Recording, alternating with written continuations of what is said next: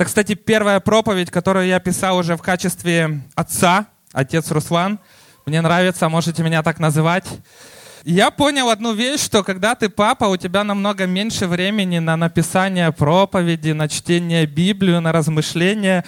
Нужно начинать ценить каждую минуту. Я еще не до конца осознал, что я папа, честно скажу. Когда меня спрашивают, ты ночью спишь, я сплю.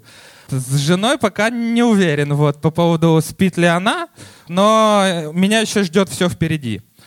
Знаете, я хотел бы сегодня говорить немножечко о доверии Богу, потому что я верю, что это очень важная тема, это очень нужная тема, это очень важно и значимо, особенно в начале года, потому что я верю, что Бог впереди приготовил что-то особенное для каждого. Знаете, мы можем сколько угодно говорить, лучше у нас еще впереди, но вопрос, веришь ли ты в это по-настоящему? Доверяешь ли ты Богу, что Бог проведет тебя через любой сезон и в любых обстоятельствах, в любых сезонах Он будет с тобой? Я хотел бы поделиться одной историей из Библии. Это третья книга Царь, 17 глава. Это история об Илии и одной вдове, и о том, как они, проходя разные сезоны в своей жизни, научились иметь такое отношение, когда они твердо могут сказать, Бог, я доверяю тебе. Если вы читаете из своей Библии, не доверяете мне, можете следить за мной. Это 3 Царь, 17 глава. Мы будем читать с 5 стиха. «И пошел он и сделал по слову Господню, пошел и остался у потока Хорафа, и что против Иордана. И вороны приносили ему хлеб и мясо по утру, и хлеб и мясо по вечеру, а из потока он пил. По прошествии некоторого времени этот поток высох, ибо не было дождя на землю. И было к нему слово Господне, «Встань, пойди в Сарепту Сидонскую и оставайся там. Я повелел там женщине, вдове, кормить тебя». И встал он и пошел в Сарепту, и когда пришел к воротам города, вот там женщина-вдова собирает дрова. И подозвал он ее и сказал, дай мне немного воды в сосуде напиться. И пошла она, чтобы взять, а он закричал вслед ей и сказал, возьми для меня и кусок хлеба в руки свои. Она сказала, жив Господь Бог твой. У меня ничего нет печеного, а только есть горсть муки в катке и немного масла в кувшине. И вот я наберу полено два дров и пойду приготовлю это для себя и для сына моего. Съедим это и умрем. Очень позитивная история. Дальше говорится, и сказал ей Илья, не бойся, пойди, сделай, что ты сказала, но прежде из этого сделай небольшой опреснок для меня и принеси мне, а для себя и для своего сына сделаешь после. Ибо так говорит Господь Бог Израилев, мука в катке не истощится, и масло в кувшине не убудет до того дня, когда Господь даст дождь на землю.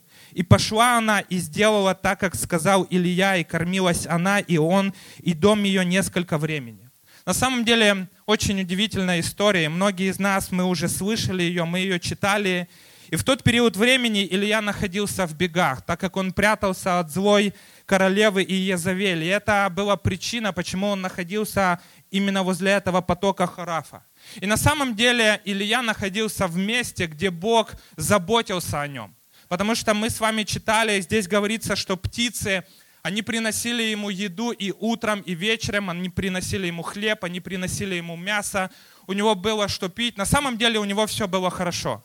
У Ильи все было хорошо, Бог о нем заботится, Бог его обеспечивает через этих птиц, у него все в порядке, но вдруг мы читаем в Библии, что этот поток высыхает из-за того, что долгое время не было дождя, и после этого в этот момент Бог обращается к нему, он говорит, встань с того места, в котором ты сейчас находишься, и иди вперед. Встань с этого места и иди туда, куда я тебе скажу, потому что я для тебя приготовил что-то другое. Я для тебя приготовил что-то абсолютно новое. И видите ли, я верю, Бог желает, чтобы мы с вами не жили только вчерашними благословениями. Я верю, что наш Бог – это Бог всего нового, и у Него всегда для нас есть что-то новое, абсолютно свежее, что-то уникальное. Хватит жить постоянно тем, что Бог сделал вчера.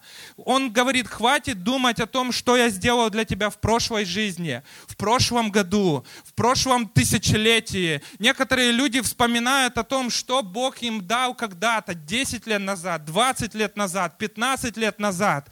Но я верю, желание Бога дать нам что-то свежее. Кто в это верит? Верит. Желание Бога дать нам что-то абсолютно новое. И Илья оказался именно в таком положении, когда Бог обратился к нему, он сказал, встань с того места, в котором ты находишься, иди в ту землю, которую я для тебя приготовил. Бывало, бывало ли у вас такое в жизни, когда, возможно, у вас все хорошо, у вас все получается, все идет просто отлично, но вдруг Бог обращается к вам и говорит, пришло время двигаться дальше. Встань с того места, где ты сейчас находишься, и может быть у тебя все в порядке, у тебя все хорошо, у тебя все схвачено, но Бог, Он обращается к тебе, и ты чувствуешь, как Дух Святой, Он стучит в твое сердце, Он что-то делает в твоей жизни, и Он говорит, послушай, тебе пришло время двигаться дальше, тебе пришло время стать с того места, где ты сейчас находишься, и идти вперед. Перестань думать о том, что было раньше, перестань вспоминать, что я давал тебе когда-то, перестань думать, какие победы у тебя были в прошлом, кем ты раньше был, что у тебя раньше было, чего ты раньше достиг, потому что у меня есть для тебя что-то абсолютно новое. У кого такое бывало? Знаете, я 10 лет с Богом, и я до сих пор удивляюсь тому, что Бог делает в моей жизни. Я 10 лет с Богом, но я до сих пор шокирован от того, что Бог делает в моей жизни и что Бог делает в своей церкви. У меня вопрос к тебе. После долгого времени с Богом, у тебя есть еще это удивление от того, что делает Бог в твоей жизни и в жизнях других людей? Или у нас, знаете, уже такая христианская жизнь, когда мы уже все знаем, Бог нас ничем удивить не может, мы все в курсе, мы знаем, как должно быть, все в порядке, все как должно быть, и жизнь идет своим чередом. Я помню, как Бог обратился ко мне когда мне, я был только два года как спасенным человеком. Я, я помню, ко мне приходили пастора, в том числе Вадим Фещенко, он приходил ко мне, говорит, тебе нужно идти в библейский колледж. Я говорю, ты странный человек, у меня все в порядке, у меня все отлично, я не хочу идти в библейский колледж. Я только начал заниматься там каким-то своим бизнесом, у меня что-то начало получаться, я не хочу идти, я не хочу ничего менять, меня все устраивает, а мне говорят, Бог обращается к тебе, и я действительно чувствую, чувствовал сам по себе, что Бог обращался ко мне и говорил, тебе нужно идти. Я говорю, Бог, у меня все в порядке, мне ничего менять не надо, меня все устраивает, ты со мной, я с тобой, все супер, все классно. И знаете, я просто наблюдал, как мои друзья, мои знакомые, они шли в библейский колледж, они двигались в лидерстве, они двигались в своем предназначении, а я просто наблюдал за этим со стороны. Я наблюдал, как Бог делает что-то в их жизни, а я просто классно, я вас поддерживаю, я с вами.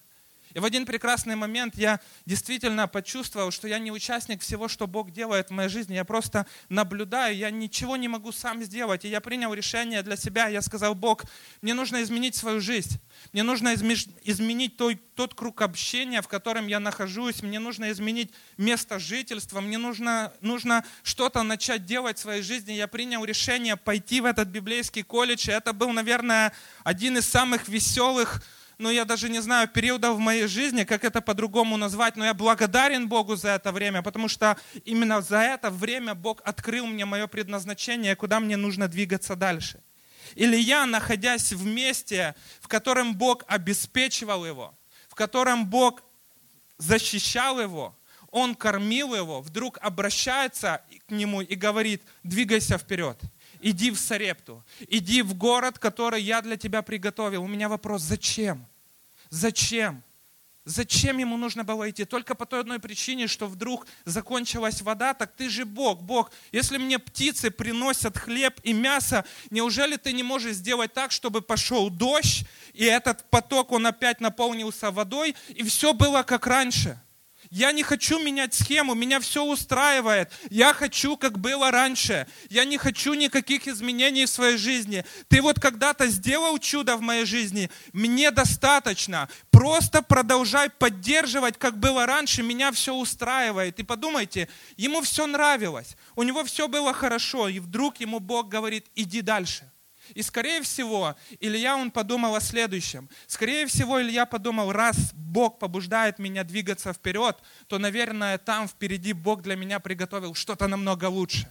Скорее всего, там ситуация впереди намного лучше. Раз Бог заботится обо мне здесь, и Он мне говорит идти туда, и там есть вдова, которая будет обо мне заботиться, она будет меня кормить, скорее всего, там будет просто что-то лучшее. Прощайте, птицы, вкусная еда, вкусное мясо, но я буду есть что-то лучшее, прощай, вода, все, все, пока у меня будет что-то лучше. Может быть, он подумал, скорее всего, эта вдова, она богатая. Может быть, у нее свой большой дом, у меня будет своя комната. Может быть, у меня будет завтрак, обед, ужин. Это будет не только из клюва птица, будет что-то что новое, что-то свеженькое. Может, у нее Wi-Fi есть, я там буду смотреть фильмы. Может быть, у нее маленькая джакузи есть, бассейн, я буду отдыхать. Знаете, на самом деле, когда Бог обращается к тебе, и Он призывает тебя к чему-то, ты почему-то сразу рисуешь картинку, как там все будет круто. Кто понимает, о чем я? Но знаете, иногда Божий ответ не выглядит так, как мы его себе представляем. Иногда Божий ответ не выглядит так, как мы его себе представляем. И когда Илья увидел эту вдову, когда он увидел эту женщину, когда он увидел эти обстоятельства, в которых была эта женщина, он, наверное, подумал, Бог, ты серьезно? То есть вот это она? То есть это вот это вот, вот эта вот женщина, это мой ответ, она себя прокормить не может, а ты хочешь, чтобы она еще каким-то образом, непонятно как, кормила меня. Бог, ты серьезно? То есть вот это твое обеспечение, то есть вот это значит твой ответ. И на самом деле подумайте, что в этот момент было в голове у Ильи. То есть он оставил там какие-то благословения, он оставил там какое-то обеспечение, и он пришел к этой вдове. И на самом деле эта вдова, она не была жадной. Это не потому, что она боялась дать кусок хлеба. Нет, у нее ничего не было. Она просто пыталась выжить. Она не могла свести концы с концами. Она не знала, что ждет ее завтра. Бывало ли у вас лично в вашей жизни, когда, возможно, все идет хорошо, когда, возможно, все получается, но потом вдруг в один определенный момент в вашу жизнь наваливается такое большое количество разных разочарований, вызовов, сложных ситуаций, когда ты уже не знаешь, как устоять. Когда ты сам себе говоришь, я не знаю, как мне это контролировать. Я не уверен, хватит ли моей веры через все это пройти. Я не уверен, смогу ли я удержаться. Я не уверен, смогу ли я с этим справиться. И эта вдова, на самом деле, она оказалась в таком сезоне своей жизни, когда она не знала, наступит ли для нее завтра. И на самом деле интересно то, что когда ты посреди такого сезона, нам нужно осознать, что единственное, что у нас есть, это доверие Богу. Когда ты посреди такого сложного сезона в своей жизни, тебе нужно осознать, что все, что у тебя есть, это доверие Богу.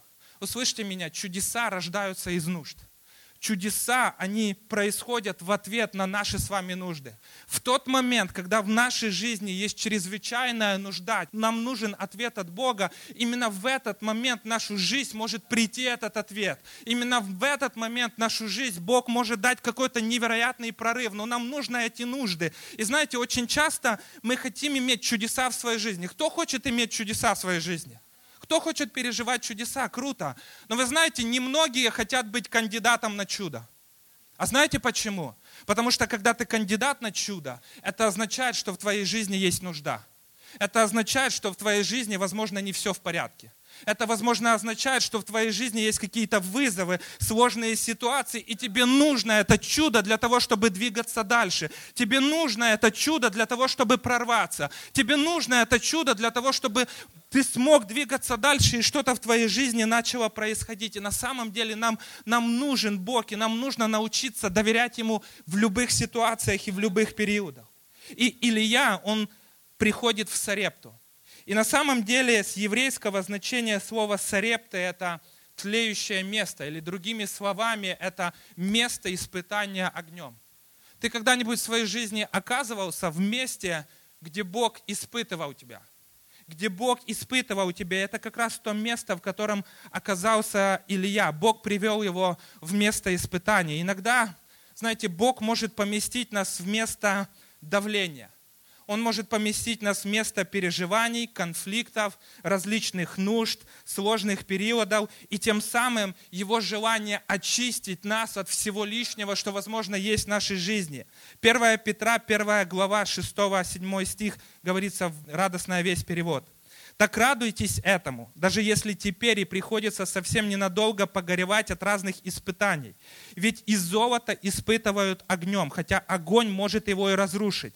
А ваша вера драгоценнее золота, и истинность ее должна быть испытана и доказана, чтобы получить похвалу, славу и честь в день, когда явит себя Иисус Христос.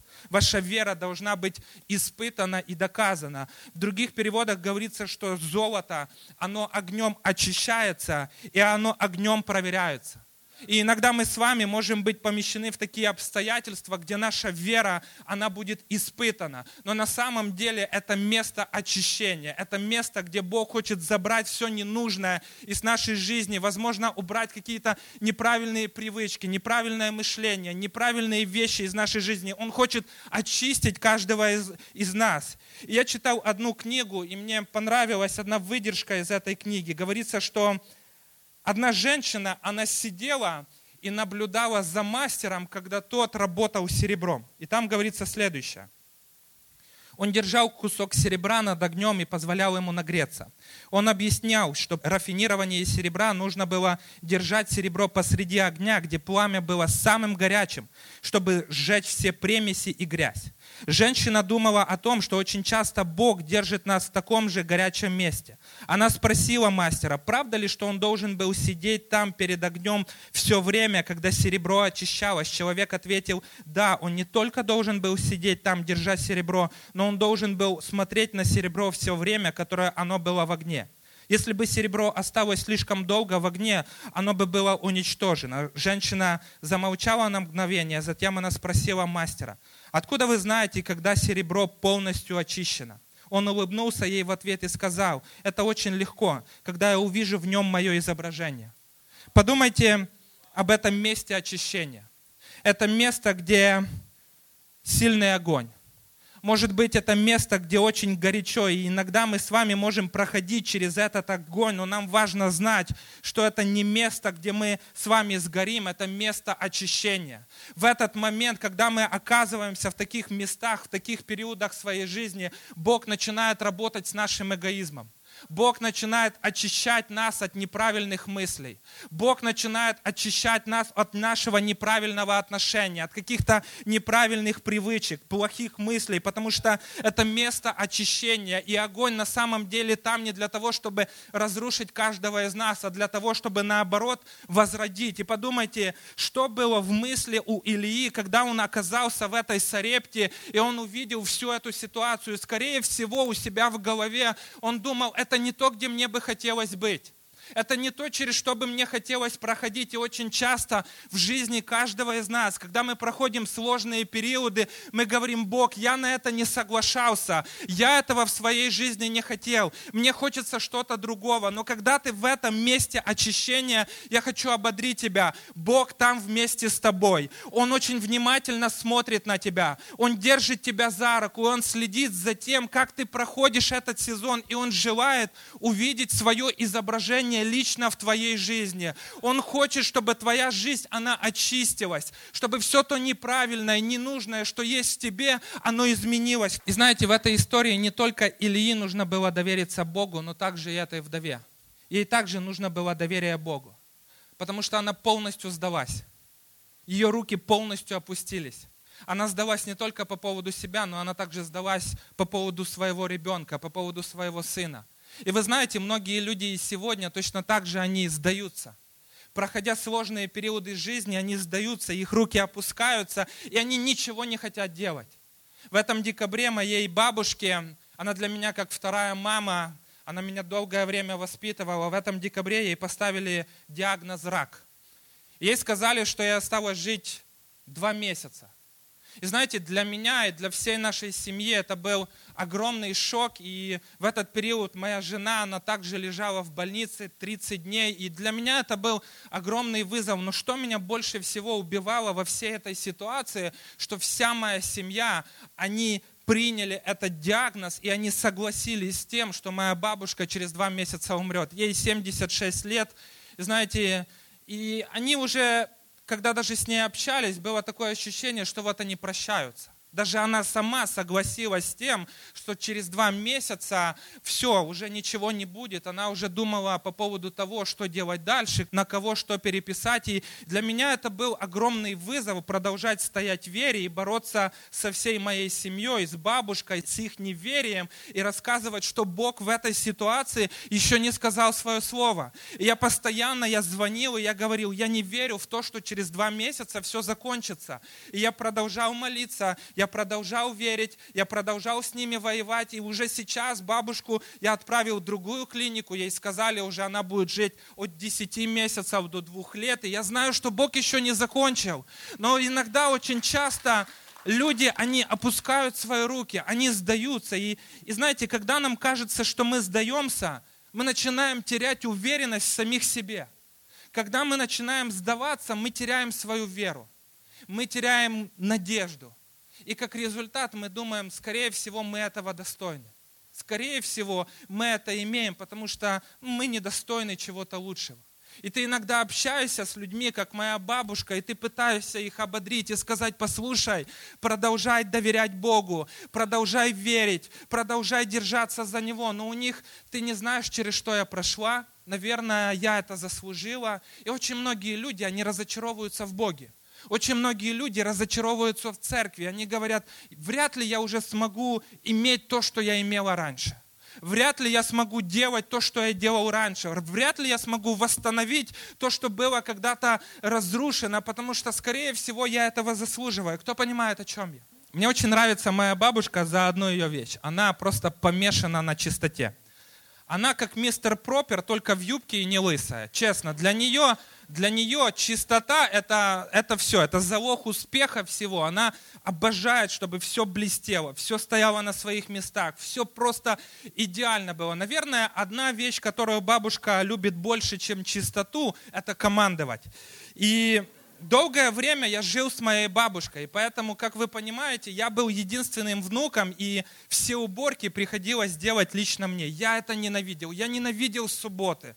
Я ненавидел гостей. Я, я вообще не понимал гостей, потому что каждый раз перед приходом гостей нужно было все убирать. Каждая суббота, каждое утро субботы начиналось с уборки. Я не проводил время с друзьями. Я проводил время, убирая квартиру. У нас, к сожалению, в тот момент я жалел, что у нас большая квартира была и приходилось много убирать, и ты просыпаешься утром, ты, ты заметаешь все полы, ты моешь все полы, ты полируешь всю мебель, ты полируешь все двери, ты собираешь везде паутину, пыль, все протираешь. После этого ты берешь ковры. Естественно, у всех бабушек ковры не только на полу, они еще и на стенах висят.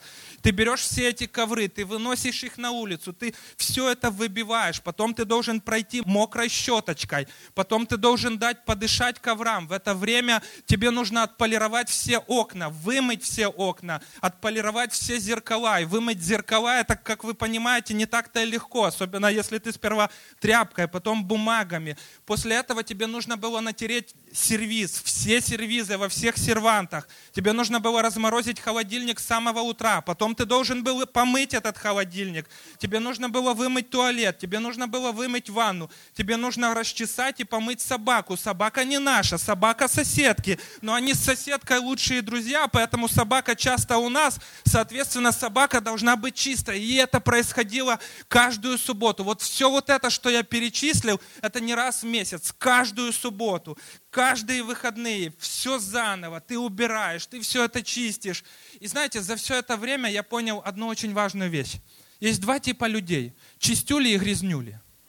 Реально. Вот мое откровение это то, что есть два типа людей, чистюли и грязнули. Вот кто в этом зале реально может назвать себя чистюлей? Вот, есть они, есть они. Всех команду уборки, хозяев, я не знаю, как она у вас называется. А кто здесь грязнуля? Вот честно. У нас в Киеве все грязнули. Я когда спросил, все сказали, я грязнуля. У чистюлей, знаете, я считаю себя чистюлей. У чистюль все должно стоять на своих местах. Все должно блестеть. Все должно, знаете, у нас туалетное сиденье опущено. У нас везде конфетки по квартире. У нас там ароматические свечечки. У нас там стоят рамочки. Все красиво. У нас постоянный стресс, когда что-то лежит не на своем месте. Мы начинаем нервничать. Мы начинаем психовать. Если кто-то пришел, бросил там свою куртку, там какие-то носки, там кошка валяется, почему она не на своем месте. И у нас постоянно, у нас нету радости в жизни. У грязнуль все отлично. У них все прекрасно. Они наслаждаются жизнью. У них нету никаких стрессов, у них нету никаких проблем. Жизнь прекрасна, я ценю каждый момент. Принес кофту, бросил, зачем ее ложить на место, я ее завтра опять одену. Зачем заправлять кровать, я же вечером опять в нее приду. Ты выпил чашку чая, ты выпил чашку кофе, ты поставил ее в раковину, я потом помою. Ты разлил что-то на пол, само высохнет, ладно, носком вытру, так уж и быть какие-то ситуации непредвиденные в туалете произошли. Ладно, потом кто-то другой уберет. После меня по-любому туда кто-то зайдет. Есть два типа людей. Знаете, я из тех людей, которые очень часто ловлю себя за тем, что я убираю гостиничный номер, хотя знаю, что сейчас придет уборка номеров. Я сам все навожу, там все в порядок. И почему я об этом говорю? Знаете, все может быть это весело, но я хочу сказать одну важную вещь. Прежде чем прийти к Богу, тебе не нужно наводить порядок в своей жизни. Прежде чем прийти к Богу, тебе не нужно расставить все на свои места, все заправить, все убрать, навести порядок и только приходить к Богу, потому что наш Бог тот, который говорит, приходи ко мне таким, какой ты есть, приходи со всем своим беспорядком, приходи со всеми своими вызовами, приходи со всеми своими трудностями и позволь мне навести порядок в твоей жизни, позволь мне все расставить на свои места, позволь мне навести там порядок и сделать все так, как должно быть, но то, что тебе нужно, тебе нужно нужно довериться мне. Подумайте об этой женщине, об этой вдове. Ее жизнь, она просто в пропасти. У нее ничего не получается. У нее ничего не выходит. Ее руки опустились. Она согласилась с тем, что она, возможно, завтра умрет. И ей не нужно было наводить порядок, прежде чем она пережила чудо в своей жизни. То, что ей нужно было сделать, доверить Богу, довериться Богу, что Бог с ней еще не закончил. И она поверила словам пророка. И знаете, в Библии написано, что Илья сказал вдове, сделай сперва для меня небольшой кусок хлеба. Пророк говорит, мне первому, о себе, о сыне потом, обо мне первому. И знаете, я верю в желание Бога, чтобы первое, что мы делали, мы доверяли Ему. Знаете, я верю, что желание Бога первое, когда в нашу жизнь приходят вызовы, когда в нашу жизнь приходят какие-то сложные ситуации, сложные периоды, первое, что бы мы делали, мы бежали к Нему.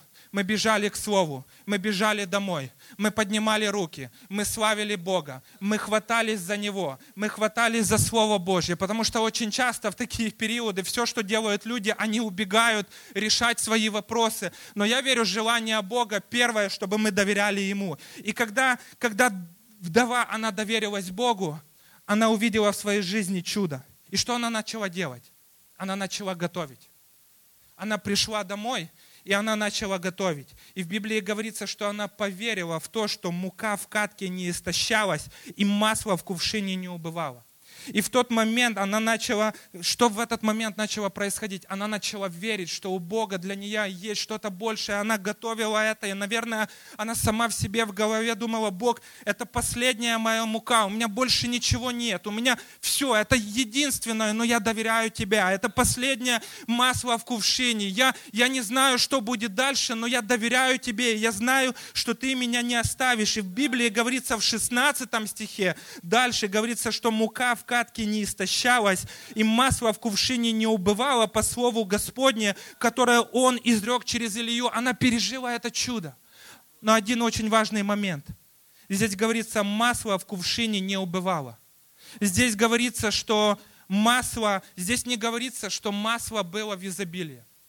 Здесь не написано, что масла и муки стало так много, что оно приумножилось. Не написано, что муки и масла в этой вдовы было так много, что она открыла свою хлебопекарню, начала продавать хлеб и начала зарабатывать деньги. Нет, здесь этого не говорится.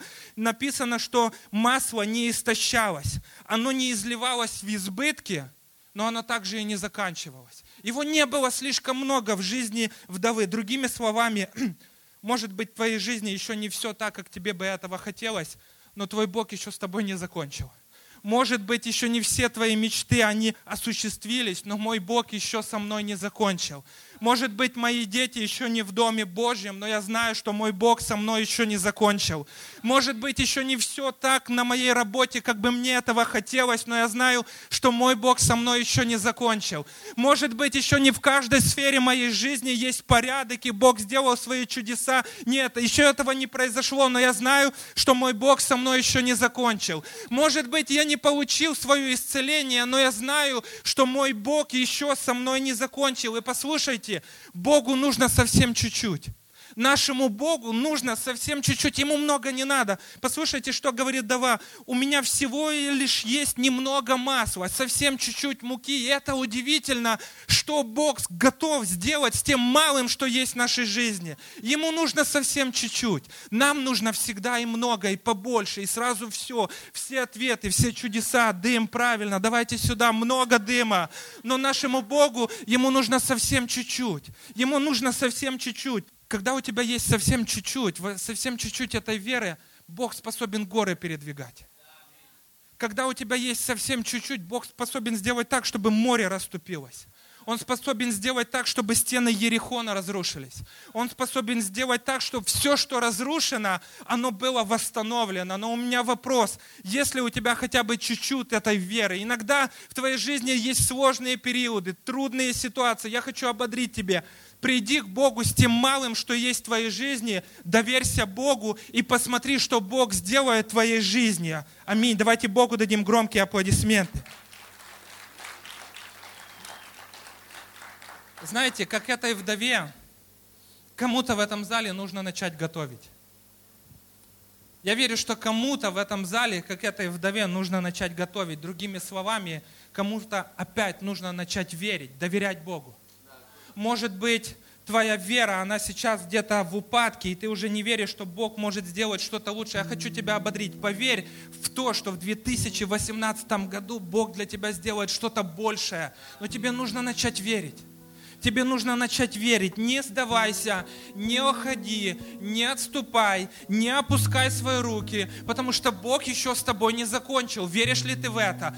Позволь Ему сделать чудо в твоей жизни. Позволь Ему изменить всю твою жизнь. Тебе нужно совсем чуть-чуть. Начни готовить, как эта вдова. Начни верить, что Бог с тобой еще не закончил. Знаете, моя жена, она просто превосходный повар. Она для меня мастер-шеф она провела 30 дней в больнице, и мне очень не хватало ее, и мне очень не хватало ее еды. И когда она спросила меня, так чего больше тебе не хватало, я не ответил, потому что я думал, будет скандал. Я так готовить не умею. Я умею жарить яйца, я умею варить яйца, я умею делать омлет. С одной стороны он красивый, снизу зачем смотреть, зачем его переворачивать. Я умею еще делать окрошку, и я умею делать шашлык. Все. Все остальное даже моя кошка кушать не хочет. Но когда готовит Наташа, это шедевры. Она там умеет это нарезать, закручивать, запекать, там приправы направо и налево. Знаете, это, это всегда что-то очень особенное. И когда готовит Наташа, я чувствую запах. Я знаю, что меня что-то ждет. Знаете, я иногда поднимаюсь в лифте домой, и когда открываются двери лифта, я иду по коридору, я уже знаю, что меня дома что-то ждет. Я это чувствую. Я чувствую, что моя жена для меня что-то приготовила. Почему я об этом говорю? Я думаю, что вдова в тот момент, когда она начала готовить, она начала чувствовать, что у Бога для нее что-то есть. В тот момент, когда она готовила, она уже знала, Бог со мной еще не закончил. У Него есть что-то большее для меня. У Него есть что-то лучшее для меня.